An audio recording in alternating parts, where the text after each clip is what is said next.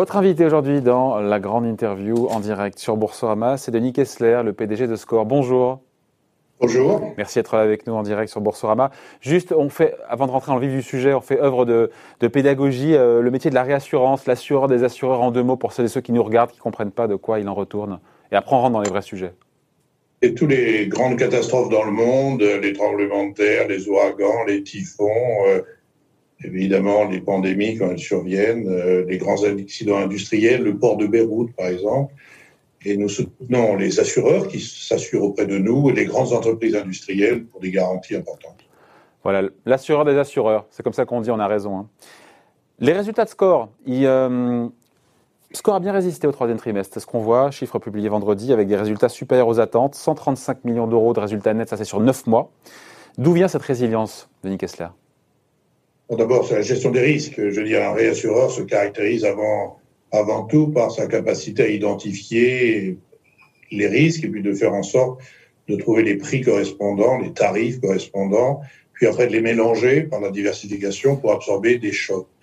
Là, on a un grand choc, c'est la pandémie, euh, évidemment, euh, depuis le mois de janvier. Nous sommes euh, globaux, donc nous opérons dans le monde entier. On a dû voir depuis l'Asie jusqu'à l'Europe et même aux États-Unis, monter euh, les, les, sinistres liés à, à, cette pandémie. Eh bien, ça, ça s'appelle un choc. Nous soutenons les sociétés d'assurance pendant cette période-là et nous avons absorbé ce choc.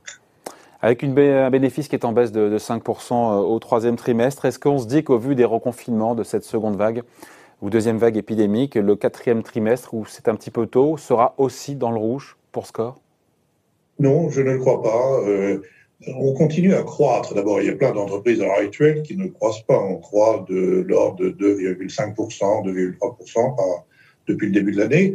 Euh, deuxième chose, euh, nous avons des résultats techniques qui sont satisfaisants en vie et en dommages, compte tenu de la pandémie.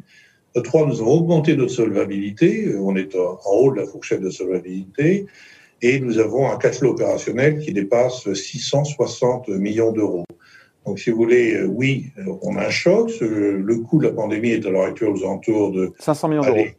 Voilà. Euh, globalement, c'est 500 millions d'euros depuis le début de l'année, entre la vie et, le dommage au total.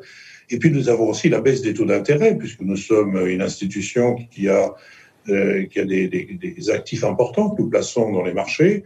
Donc en fait, il y a eu un double choc cette année, la pandémie et la baisse des taux d'intérêt, notamment aux États-Unis et, aussi en Europe. Donc on absorbe tout ceci, on arrive à, à croître, euh, augmenter notre solvabilité et maintenir une rentabilité qui est inférieure à celle que nous aurions, euh, mais nous sommes confiants pour le dernier trimestre de cette année.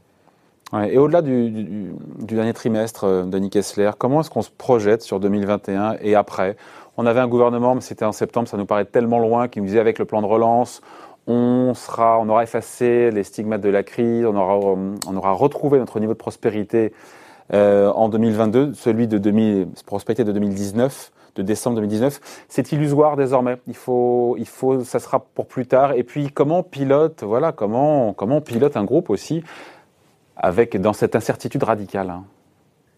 La grande surprise de cette année, je parle de l'année 2020, euh, c'est le fait que les pouvoirs publics, aussi bien monétaires que budgétaires, ont véritablement euh, mobilisé des ressources euh, absolument extraordinaires au sens propre du terme. Je crois qu'on n'avait jamais vu ça, même pendant la grande crise financière il y a dix ans. Donc, injection massive de monnaie, baisse des taux d'intérêt et un déficit budgétaire qui a absolument galopé. Attention, ces mesures-là, au bout d'un certain temps, rencontrent des limites et donc on a utilisé beaucoup de munitions et l'année 2021 il semble difficile d'envisager euh, des taux d'intérêt entièrement négatifs et il est difficile d'envisager que le déficit budgétaire continue à progresser comme il le fait. Donc, euh, euh, on a utilisé beaucoup de munitions, la pandémie est toujours là. Je n'ai jamais cru dans le scénario du V, c'est le rebond brutal, je n'y ai pas cru, je pense que ça serait plutôt un W. Et à mon avis, le W, on remontera la seconde branche du W, on montera moins haut que ce qu'on avait espéré au départ. Il y a à l'heure actuelle des risques structurels qui malheureusement laisseront des traces profondes dans les tissus industriels.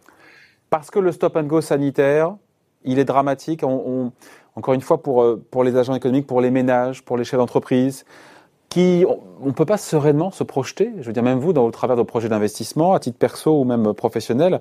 Et donc, on revoit tous nos projets, on les diffère, voire on les annule. Et en même temps, quelle autre alternative que le stop and go sanitaire dans l'attente d'un vaccin, d'un traitement? Qu'est-ce qu'il y a d'autre à faire? La visibilité est une des plus faibles qu'on ait connues depuis longtemps sur tous les sujets. Et lorsqu'il y a du brouillard, les gens ralentissent. C'est, euh, c'est vrai au volant, c'est vrai quand on dirige une entreprise, et c'est vrai quand on dirige un État. Donc on a une situation quand même de très grande incertitude euh, euh, qui pèse sur tous les choix. Je veux dire, l'aversion au risque a augmenté et les gens veulent se protéger. je crois qu'on aurait pu mieux gérer la crise. Il n'y a aucun, aucun, aucun problème de ce point de vue-là. Je veux dire, quand on regarde dans les pays, il y a des pays qui ont remarquablement bien géré cette crise pandémique. Nous opérons au niveau euh, du monde entier. Euh, le Japon euh, a formidablement bien géré cette crise. La Corée, Taïwan, même les Chinois ont très très très bien géré cette crise. Les Allemands l'ont mieux fait que nous. il y a des pays, c'est épouvantable, c'est le Royaume-Uni, les États-Unis. À l'heure actuelle, il y a une remontée du risque aux États-Unis qui est spectaculaire par le nombre de cas de contamination. Et la France n'est pas dans les meilleurs élèves. Nous n'avons pas eu, à mon avis, euh, les bonnes politiques assez tôt. Et, et donc, on, nous allons payer le prix. Oui, regardez, la baisse du PIB dans notre pays est bien supérieure à celle qu'on enregistre dans d'autres ouais, pays. Après, on, le ministre de l'économie, qui était avec nous il y a quelques jours, enfin quelques semaines, vous dirait que euh, le PIB a plus remonté euh, en France au troisième trimestre qu'ailleurs aussi. On a tombé, tombé plus bas pour remonter plus haut et plus fort au troisième trimestre.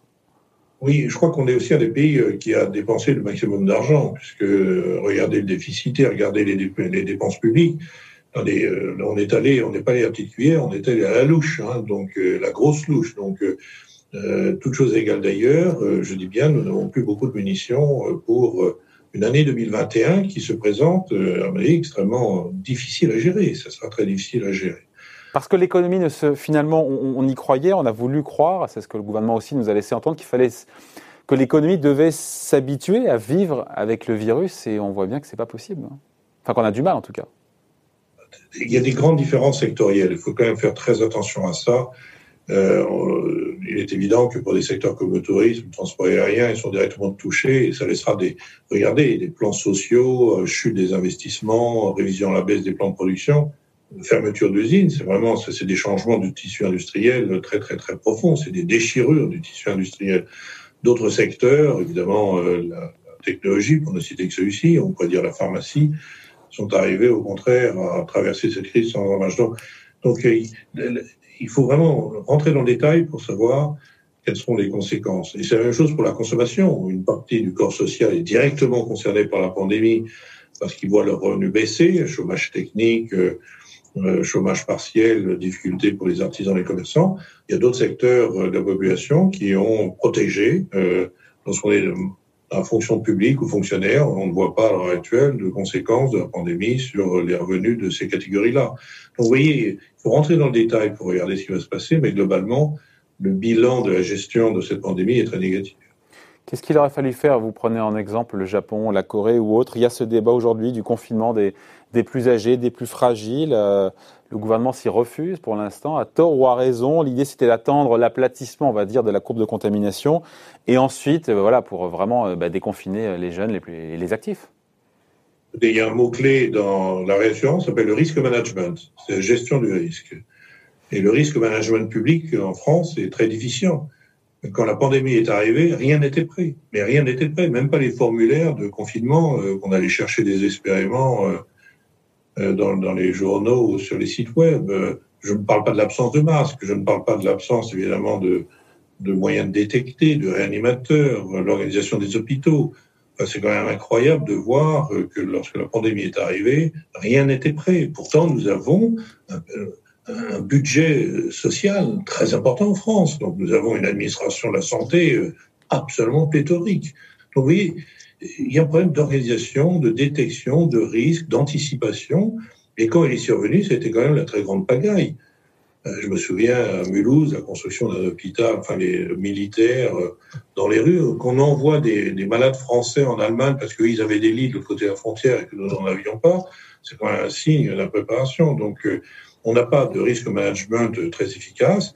Et à chaque jour qui est perdu en matière de gestion de la pandémie, c'est géométrique.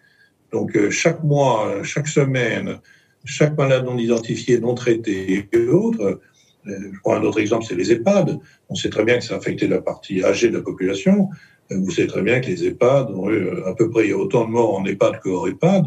Visiblement, les EHPAD n'étaient pas prêtes pour pouvoir gérer un risque pandémique dans les conditions de protection de, ceux qui résident. Donc, non, je suis assez sévère, mais très honnêtement, quand on compare la gestion de la crise en France par rapport à d'autres pays, il y en a qui ont tellement mieux fait qu'avec humilité. vous, feriez quoi, Denis Kessler, vous, aujourd'hui, concrètement? Qu'est-ce qu'il faudrait changer dans la politique actuelle hein, sanitaire? Et là, pour le moment, on a quand même appris un peu à, réagir plus rapidement et pas trop laisser traîner les, les, affaires. Euh, néanmoins, je considère pour ma part que tant que la politique ne sera pas ciblée, elle ne sera pas efficace. Il faut mieux cibler les populations à risque ah. et traiter ces populations à risque. Éthiquement compliqué, a dit le porte-parole ce matin du gouvernement. Mais évidemment, c'est éthiquement compliqué. Mais si vous ne le faites pas, euh, il y aura davantage de victimes, c'est-à-dire soit de contamination, soit de décès. Donc il faut toujours mettre en l'art de l'économie, c'est un art d'arbitrage. C'est toujours, euh, il n'y a pas de solution simple. Donc euh, on a vu le débat entre le sanitaire et l'économique. Euh, j'en avais parlé dès le début de la pandémie. On a choisi le sanitaire plutôt que l'économie dans un premier temps. Maintenant, on a des choix entre la gestion générale de la population ou la gestion de la population à risque. Ben oui, il faut traiter ce sujet-là et essayer de trouver euh, ce qui va minimiser le nombre de morts, le nombre de contaminations, ce qui permettra de maintenir l'économie un flou. Si euh, le reconfinement dure véritablement, personne ne le sait, 4 ou 6 semaines, on ne rebondira pas exactement comme cet été, c'est ce que vous nous dites. Hein. Pardon, excusez-moi.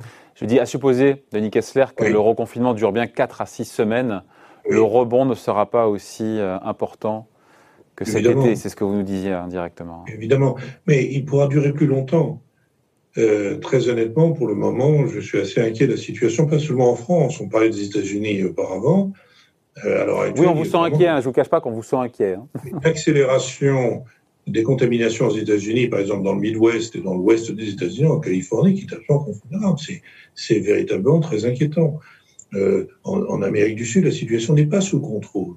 Et donc, tant qu'on aura des foyers d'infection dans le monde, en Asie, en Amérique du Sud, aux États-Unis, en Europe, ce sera extrêmement très difficile d'éradiquer. Euh, alors, on prend des mesures de confinement, on ferme les frontières, on va limiter l'immigration. Euh, tant qu'on n'aura pas véritablement trouvé un vaccin, de l'avoir répandu dans le monde entier et d'avoir éradiqué les foyers d'infection actuels, nous serons soumis à ce risque. Alors, ce risque a un effet épouvantable, c'est qu'il crée une vulnérabilité de la part de la population mais aussi des entreprises.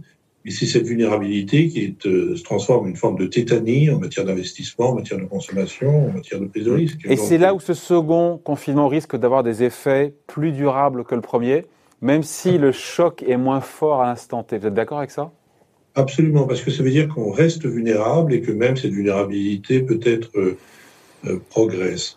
vulnérabilité économique, c'est le chômage, le chômage partiel, le, chômage tout court, les fermetures de restaurants et autres. Et puis euh, la vulnérabilité sanitaire, c'est l'idée sur laquelle euh, on a un risque à l'heure actuelle d'être contaminé quasiment partout en France euh, et qu'on n'est pas arrivé à, à ce stade enrayer, endiguer l'épidémie. il faut le dire, c'est toujours pas fait.